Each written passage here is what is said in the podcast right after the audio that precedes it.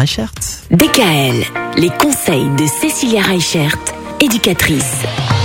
Cécilia, cette semaine, on va encore parler des règles et des limites envers les enfants, et notamment les limites qui semblent bah, les plus importantes. Il y en a un certain nombre. En fait, quand on, on a des enfants, c'est toujours difficile d'arriver à poser des règles et des limites parce que on, on, passe toujours pour le mauvais parent. En tout cas, on croit qu'on passe pour un mauvais parent, mais en fait, ces règles et ces limites, on se rend bien compte que ça les aide à grandir. Mmh.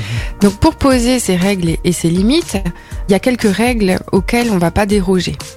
Notamment, la première qui va être de poser des règles claires. C'est-à-dire qu'on va vraiment expliquer avec des mots simples ce qu'on attend de l'enfant. La deuxième chose qui va être importante, c'est d'être constant dans ce qu'on va lui proposer. C'est-à-dire qu'on ne peut pas dire un jour euh, oui pour quelque chose, l'autre jour non. Il faut vraiment qu'on applique les limites en fonction des situations. Mais ça ne veut pas dire qu'on doit déroger d'une fois à l'autre. Ce qui va être important aussi, c'est d'expliquer des règles qui sont concrètes pour eux. C'est-à-dire qui ont du sens. Il faut essayer aussi de lui montrer ce qu'on attend de lui. Et est-ce que c'est important aussi, tiens, du coup, punir si maintenant ils n'ont pas respecté les règles? Est-ce que c'est important de le souligner?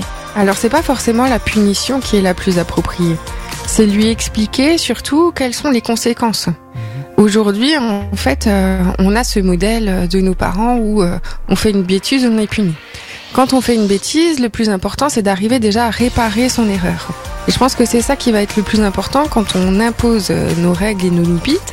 C'est non seulement de leur apprendre à réparer, mais aussi à les accompagner pour qu'ils réussissent à y accéder. Mmh. Et voilà, la communication. Il faut toujours expliquer les choses. Il faut notamment expliquer, euh, même quand on prend une décision, quand on choisit de les punir, par exemple, il faut leur expliquer pourquoi. Et c'est ce que vous nous préciserez demain, Cécilia. Retrouvez l'ensemble des conseils de DKL sur notre site internet et l'ensemble des plateformes de podcast.